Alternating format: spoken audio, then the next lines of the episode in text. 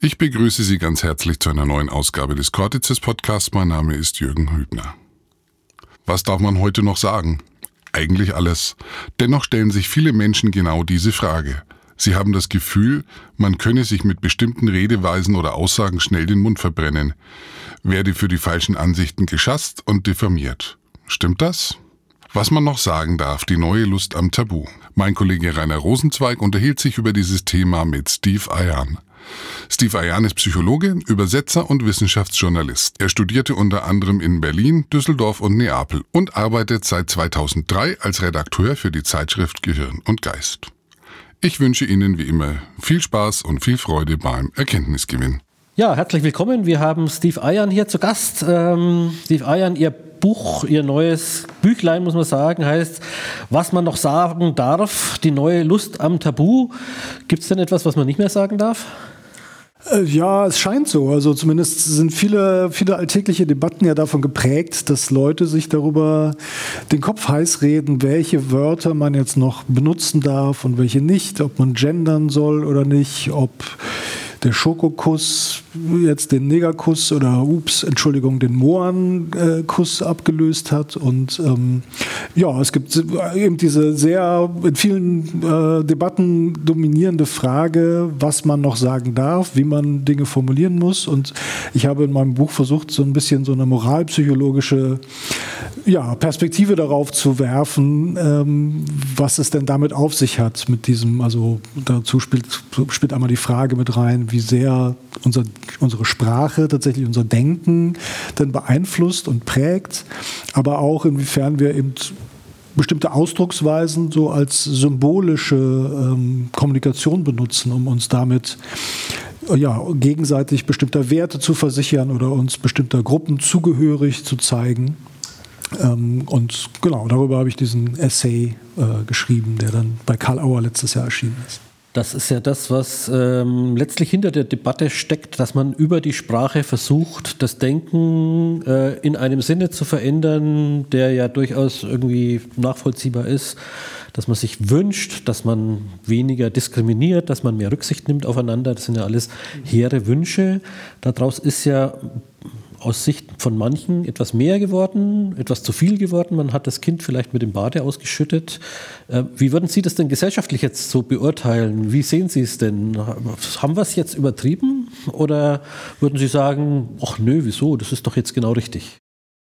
Ich glaube, es ist sehr schwierig, darüber so pauschal zu reden, weil man oft auch in diesen Debatten hört, ja, in der Gesellschaft sei das jetzt so oder man dürfe jetzt nicht mehr dieses oder es gäbe eine Meinungs- oder eine Sprachdiktatur oder Polizei. Das sind oft sehr pauschale Charakterisierungen von Prozessen, die sich halt äh, im Detail in sehr unterschiedlichen Zusammenhängen mal finden. Man kann halt, äh, also man redet da oft dann sozusagen von offiziellen Sprachgebung, vielleicht von bestimmten Behörden oder wie das im eigenen Unternehmen gehandhabt gehandhabt wird oder an Universitäten und Schulen. Ähm, und äh, ich glaube, dass es tatsächlich diese Debatte sich sehr stark darum dreht, äh, eine, einen, einen, einen Diskurs zu lenken, indem man bestimmte Arten zu reden markiert als das ist nicht okay, das ist rechts, da, gibt man sich einer bestimmten äh, Haltung zugehörig. Also es kann auf der rechten Seite sein, wenn man jetzt äh, sich weigert, zum Beispiel zu gendern oder äh, was weiß ich, bestimmte originelle Pronomen zu verwenden.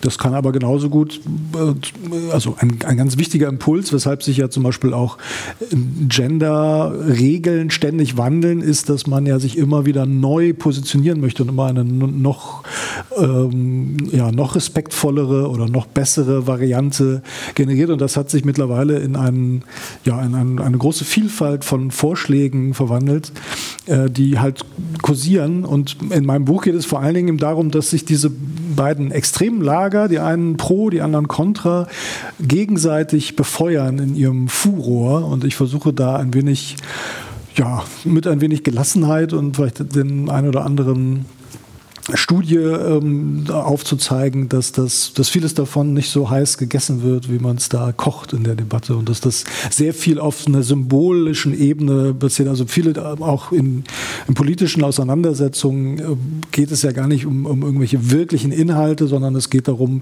was wir uns jetzt gefallen lassen wollen oder nicht. Äh, zum Beispiel von, was weiß ich, wenn von der CDU oder so bestimmte Forderungen erhoben werden, sich gegen das Gendern zu positionieren und andere dann wieder dagegen halten. Das sind, glaube ich, sehr viele so ja, Symbol, Symbolhandlungen, Symboldebatten, die einfach Zuspruch generieren sollen, ohne dass da eine, eine, äh, ja, eine wirklich starke Relevanz oder gesellschaftliche Grundlage dafür existiert. Denn uns ist ja allen klar, dass wir Sprache, also es gibt einen Zusammenhang zwischen Sprache und Denken, ja, aber natürlich verwenden wir Sprache auch auch immer auf einer symbolhaften Ebene. Ich gebe mich damit halt als irgendwie entweder Vogue oder eben gerade nicht Vogue zu erkennen und ich ordne mich damit irgendwie ein. Ich möchte Leuten vielleicht provozieren oder ich möchte lieb sein zu manchen und äh, häufig krankt diese Debatte an so einem naiven Glauben, dass man so äh, aus seinem authentischen Innersten heraus Dinge formuliert und darin kommen dann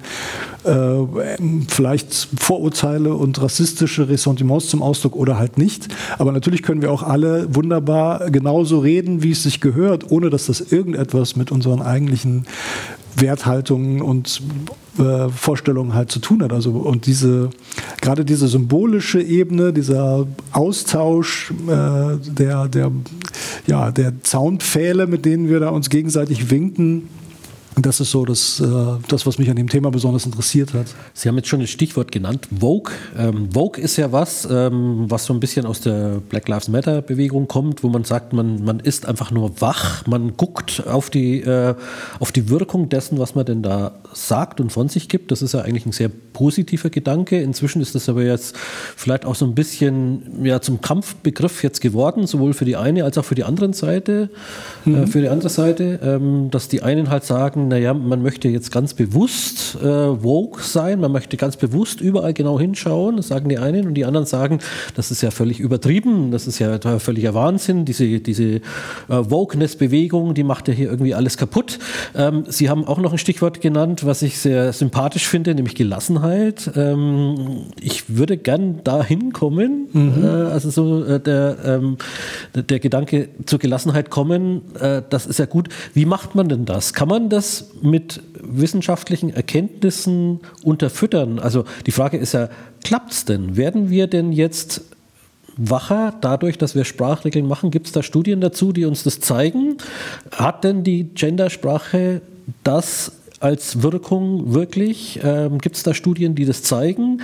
Ist es denn klug, was wir machen? In Gendersprache geht da auch zurück. Das machen wir schon seit 20 Jahren, dass wir jetzt auch in der Politik oder so immer von Bürgerinnen und Bürgern sprechen. Also nicht mehr nur das äh, generische Maskulinum, damit man sich wirklich ja, mit ähm, damit man alle mit meint. Jetzt hat man natürlich die Schwierigkeit, dass äh, jetzt der Gedanke populär wird, dass es ja auch Menschen gibt, die sich nicht einem klaren äh, Geschlecht zuordnen wollen. Die möchte man natürlich auch mit meinen. Wie macht man das? Die sind ja bei Bürgerinnen und Bürgern eigentlich gar nicht drin. Mhm. Ähm, wie kommt man jetzt dazu? Müssen wir wieder zurück äh, zur Gendersprache? Also ähm, mhm. die Frage, gibt es denn wissenschaftliche Untersuchungen, die uns da weiterhelfen? Ja, die gibt es, klar. Es gibt so psychologistische Studien, die tatsächlich versuchen aufzuzeigen, äh, womit äh, Menschen bestimmte Pronomen verbinden oder Formulierungen, ob die äh, dann einseitig auf Männer bezogen werden oder nicht. Und das Problem an der Sache ist, dass man sich Sprache nicht als ein statisches Gebilde vorstellen darf, in dem es irgendwelche Bezeichnungen gibt und die lösen Dinge in Hörern auf, äh, aus oder äh, ja, evozieren bestimmte Konzepte oder so, sondern ähm, äh, Sprache benutzen wir in einer sehr äh, fluiden und, und, kreativen Weise und setzen auch äh, zum Beispiel äh, Ausrufezeichen, indem wir zum Beispiel in eine neue äh, Variante einführen, zum Beispiel ein, ein, ein, dieses bekannte Gender Gap zum Beispiel. Damit setzen wir ein Signal und es ist eine eigentlich, kann man sagen, etwas triviale Erkenntnis, dass wenn man so ein Signal setzt, dass bei den Hörern oder den Hörerinnen dann eben auch entsprechend aufgenommen wird und zum Beispiel äh, als Indiz dafür gewertet wird, dass man hier jetzt auch explizit quasi alle Geschlechter zum Beispiel meint oder mit meinen möchte. Das, das, dazu gibt es Untersuchungen, aber diese Untersuchungen ähm, befreien uns natürlich nicht von der Frage, ob es trotzdem sozusagen Sinn macht, diesen solche Regeln aufzustellen und umzusetzen, weil Sprache eben also ein, ein, ein, äh, ein Prozess ist, der sich verändert. Sobald äh, Wortgebräuche konventionalisieren, verlieren sie auch ihren, ihren Signalcharakter. Also wenn ich irgendwann das Gender Gap sprechen einfach Intus habe, dann ist das halt so und dann würde das sehr wahrscheinlich auch in psychologistischen Studien jetzt keine besondere Markierung mehr darstellen. Man würde jetzt nicht mehr an alle Geschlechter denken, als man das sonst tut. Also das ist ständig in Bewegung. Vielleicht ist das auch mit ein Grund dafür, weshalb es immer wieder neue Vorstellungen Vorschläge gibt und äh, äh, also neue, neue Varianten einzuführen, sei es Doppelpunkte oder äh, sonstige äh, ähm, ja, linguistische Merkmale. Also ich glaube, ähm, man muss ein bisschen einen Schritt zurückgehen und sich fragen, was ist eigentlich der Sinn des Ganzen? Und da kommt man häufig an diesen Punkt, wie Sie es jetzt auch gerade gesagt haben, dass es darum ging, alle mitzumeinen und respektvoll zu sein. Das, daraus spricht eine bestimmte Mentalität, die wir, oder ich würde mal behaupten, der größte Teil der Menschen tatsächlich auch teilt. Wenn man so also das erstmal so per se fragen würde, dann klar ist das wichtig, respektvoll und äh, zugewandt anderen zu sein.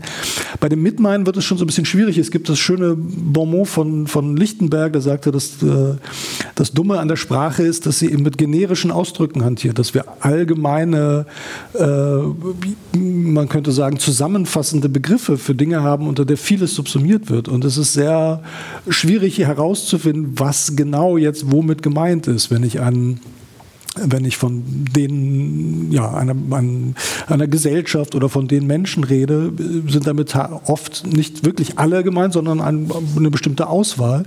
Ähm, und ich glaube, dass man sich sehr schnell in eine quasi Dilemmasituation manövriert, wenn man den Anspruch sehr hoch hängt, dass alle wirklich mitgemeint werden müssen, weil Sprache eine kommunikative Funktion erfüllt und dazu gehört zum Beispiel auch so etwas wie Schlankheit und wie Eleganz und die ähm, bei der Abwägung, ob man jetzt alle mitmachen muss und da besonders originelle oder umfangreiche ähm, ähm, ja, Formulierungen verwendet, die neue Pronomen zum Beispiel einführen, dann führt das sehr schnell dazu, dass der eigentliche kommunikative Akt äh, irgendwie verloren geht und man sich sehr viel darüber Gedanken macht, was ist da jetzt eigentlich genau gemein, welche Mentalität steckt dahinter. Ja, man möchte ja manchmal vielleicht auch über ganz andere Themen reden, die ja auch wichtig sind. Ja? Also das, das Gender-Thema ist natürlich ein wichtiges und dass sich alle äh, mitgemeint äh, fühlen sollen äh, oder die, die man halt ansprechen möchte, ist auch ein wichtiges und dass niemand diskriminiert werden will, ist auch ein sehr, sehr wichtiges Thema. Aber es gibt auch noch viele andere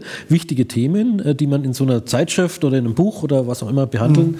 möchte möchte. Und da ist es ja dann vielleicht auch äh, ganz klug, äh, wenn man sich eine Sprache ausdenkt, die nicht immer mit Gewalt darauf hinweist, dass man mhm. jetzt dieses eine Thema, in diesem einen Thema eine bestimmte Haltung hat. Ähm, das ist vielleicht jetzt auch noch was, was äh, in Ihrem Buch kommt ja äh, auch der Untertitel lautet Die neue Lust am Tabu.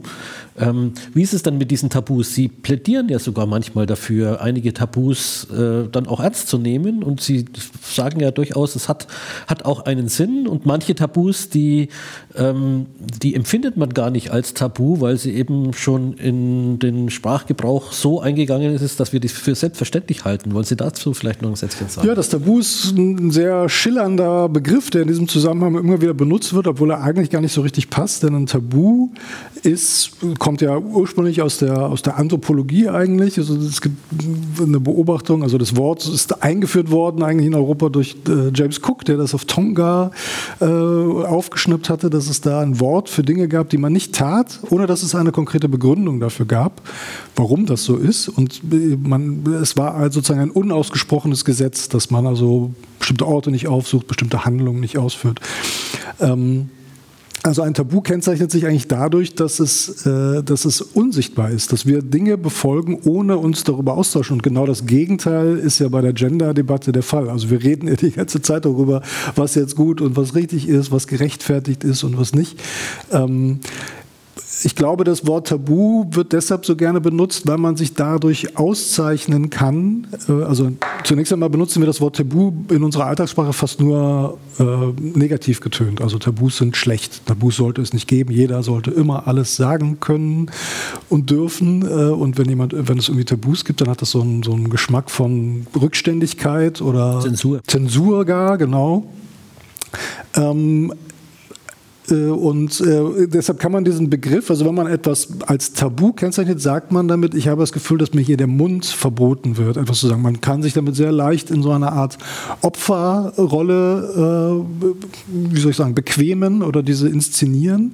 Ähm, das Wort Tabu steigt, taucht auf, dem rechten, auf der rechten Seite des politischen Spektrums oft auf in dem Zusammenhang, wir wollen keine Tabus, wir werden die Tabus brechen, was aber letztlich in vielen Fällen nur dazu äh, benutzt wird, um dann falsche oder auch, sagen wir mal, äh, äußerst fragwürdige oder auch wirklich dumme Behauptungen in die Welt zu setzen.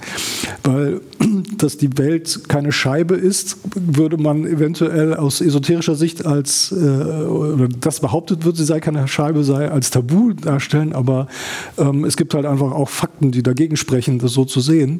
Ähm, und das macht, also insofern wird dieses, dieses dieser Begriff häufig thematisch äh, instrumentalisiert. Und ich glaube, dass wir alle natürlich ganz intuitiv mit gewissen Tabus oder mit gewissem Grad an Tabuisierung leben, einfach weil wir ähm, auf, darauf angewiesen sind, dass das, was wir sagen und wie wir uns handeln, irgendwie funktioniert und bei anderen richtig ankommt. Deshalb gibt es ein Tabu, seinem Gegenüber ins Gesicht zu sagen, dass man ihn eigentlich doof und langweilig findet oder dass er heute echt schlecht aussieht. ähm, es gibt also einen Haufen Tabus, die sozusagen unser, unsere, ähm, unseren kleinen Smalltalk im Alltag betreffen, Dinge, die man halt tunlichst nicht erwähnt. Es gibt auch das Tabu, über Geld zu sprechen vielleicht, wie viel verdienst du so oder über manche andere Dinge, über vielleicht bestimmte sexuelle Präferenzen, die man hat. Also wir, wir leben in einer Welt, in der Tabus äh, existieren. Wir leben aber auch in einer Welt, in der wir von dem Ideal getrieben sind, sind, sozusagen der totalen Offenheit und des Dinge thematisieren können. Und das, äh, ja, das erzeugt so eine Spannung, ähm, die äh, die sich um diesen, diesen Begriff äh, rankt. Und meiner, meinem Erleben nach gibt es tatsächlich so eine Art Renaissance des Tabus, ähm, in dem Sinne, dass eben äh, man, man in, in, bestimmten Diskursen versucht, äh, Dinge nicht zu erwähnen, weil man das Gefühl hat, dass die dann auch kein Problem mehr sind. Also wenn ich bestimmte Begriffe nicht benutze äh, oder umgekehrt andere Begriffe benutze, dann, äh, dann spricht das, dann, dann sieht das so aus, als wenn wir in einer besseren Welt leben, weil wir der, der, der Geschlechtergerechtigkeit oder dem Antirassismus oder ähm, äh, ja, anderen positiven, positiv besetzten Dingen äh, Tribut zollen. Das führt nur leider sehr schnell dazu, dass man entweder nur so tut, als ob, dass man, man kann sich solche Sprachgepflogenheiten halt sehr schnell zu eigen machen. Und es führt auch andererseits dazu, äh, dass es, äh, dass es Widerstand erzeugt. Also es gibt halt die Bewegung derjenigen, die sagen, ich bin auch für Gleichberechtigung und auch gegen Rassismus, aber ich möchte trotzdem nicht immer bestimmte Floskeln benutzen müssen oder bestimmte Worte. Also es gibt, äh, es ist häufig der Fall, dass es eigentlich kontraproduktiv wirkt bei einem gewissen Teil der Menschen. Und das ist insofern erstaunlich, weil die Leute, die eben für Antirassismus und für Gendergerechtigkeit und ähnliches eintreten, ja eigentlich ein großes Interesse haben müssten, dass man möglichst viele Leute mitnimmt, dass man alle ins Boot kriegt. Also Bewegungen wie äh, Black Lives Matter sind deshalb so erfolgreich geworden, weil da wirklich große Teile der amerikanischen Bevölkerung dann auch dahinter standen. Wenn man aber so eine, so eine ähm, Abgrenzungssprachpolitik vornimmt, also man muss bestimmte, bestimmten Sprachgebrauch pflegen, sonst gehört man zur anderen Seite, dann erzeugt man eigentlich eher das Gegenteil bei, bei einem gewissen Teil der Menschen. Bei manchen, die macht man, kann man damit gewinnen auch, die stehen dann selber auch dahinter und werden vielleicht selbst auch zu Protagonisten äh, des Ganzen. Ähm, aber man verliert halt auch eine Menge Leute und das finde ich äh, bemerkenswert, weil das für mich darauf hindeutet, dass es vielleicht gar nicht so sehr um die Sache geht, um möglichst viel Unterstützung dafür zu gewinnen, sondern es geht darum, sich selbst und die eigene eigene Gruppe zu markieren als wir sind die, die für diese guten und wichtigen Sachen eintreten. Und wir, also es hat einen Aspekt von, äh, ja, von, von auch Selbst, äh, Selbsterhöhung, Selbst, äh, äh wie soll man sagen, ja, von, von Selbstaufwertung, äh, der damit verbunden ist, dass man eben bestimmte Codes bedient äh, oder dass man diejenigen, die diese Codes nicht bedienen, abwertet. Ähm, der da eine ganz wichtige Rolle spielt. Und ich wundere mich oft darüber, dass das in, diesen, in den Debatten über dieses Thema kaum eine Rolle spielt, so als wenn es nur wahnsinnig authentische gute Menschen und wahnsinnig authentische böse Menschen gibt und nichts dazwischen. Aber wir spielen natürlich mit vielen Symbolen in unserer Kommunikation und, äh, und möchten damit einfach etwas bewirken, möchten dass sich andere uns sympathisch finden, möchten uns selbst sympathisch finden und dafür benutzen wir eben Sprache genauso.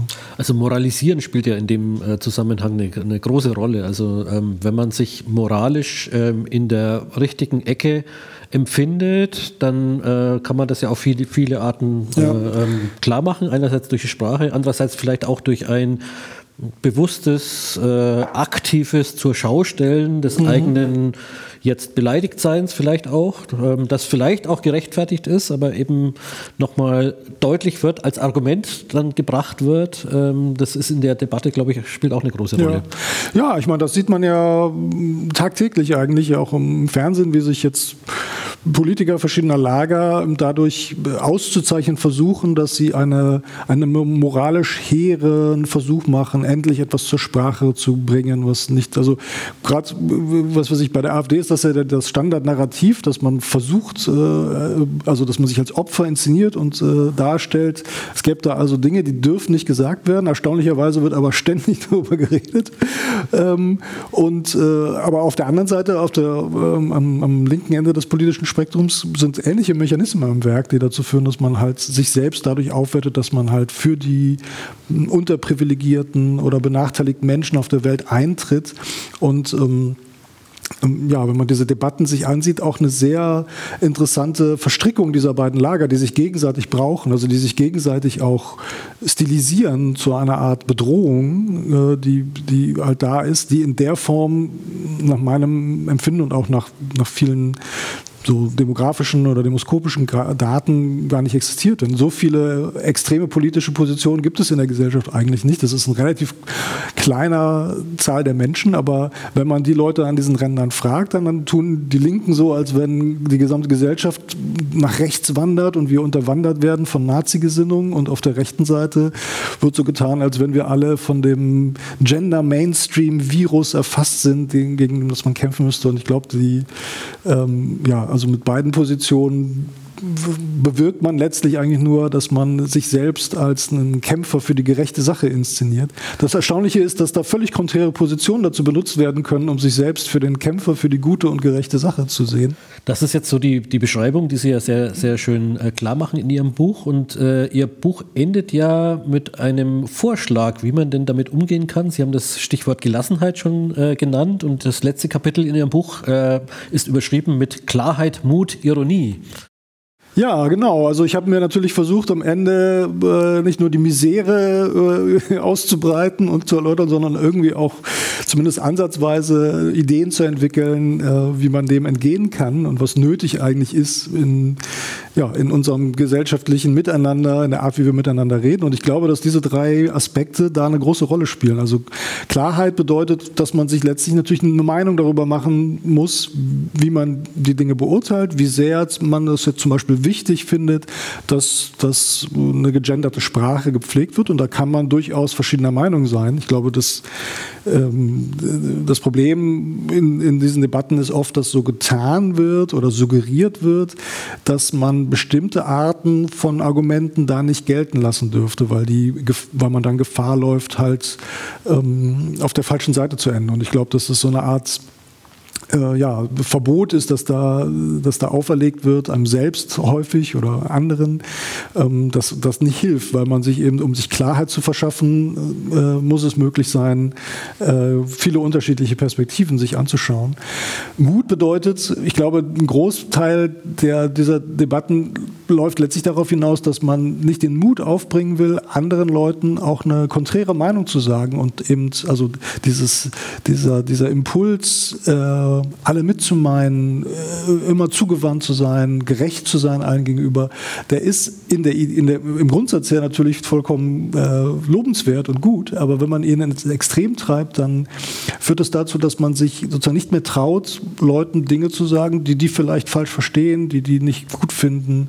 Ähm, und wir, da wir in einer sehr diversen Gesellschaft leben, passiert uns das eben alle Nase lang. Wir, wir sprechen äh, nie immer dieselbe Sprache und immer die, und es ist äh, ein Anspruch, den, der letztlich uneinlösbar ist, wenn man ihn in einer, in einer sehr extremen Weise äh, verfolgt.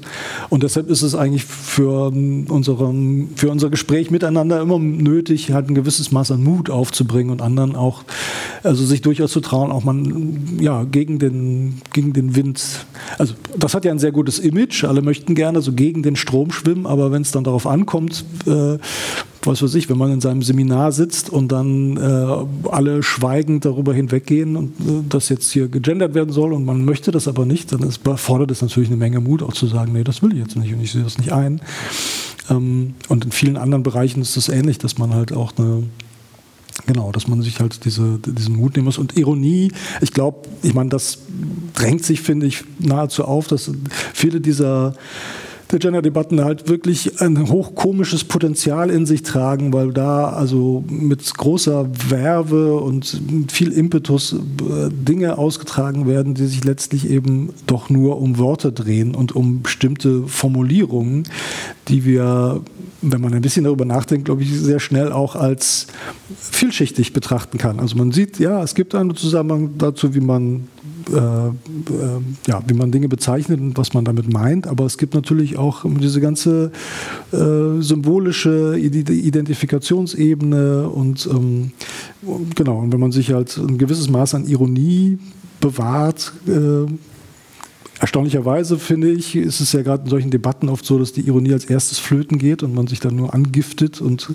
glaubt, äh, hier eine Lanze für das Gute brechen zu müssen. Und ähm, es gibt halt nicht nur Schwarz und Weiß, sondern halt viele Schattierungen dazwischen. Und das, genau, diese drei Aspekte fand ich einfach sehr wichtig zu, zu beleuchten und habe das versucht in der gebotenen Kürze in dem Buch äh, anzu, äh, anzumerken. Dass Weniger das Verbissenheit, mehr Gelassenheit. Das ist das, was wir hier mitnehmen können ähm, aus dem Buch. Äh, was man noch sagen darf, die neue Lust am Tabu von Steve Eiern, unser Gesprächspartner hier heute. Ähm, Steve Eiern ist ja Psychologe und er ist einer äh, der Redakteure bei der äh, Zeitschrift Gehirn und Geist, die auch sehr zu empfehlen ist, äh, auch Partner von Cortices hier im Cortices Podcast.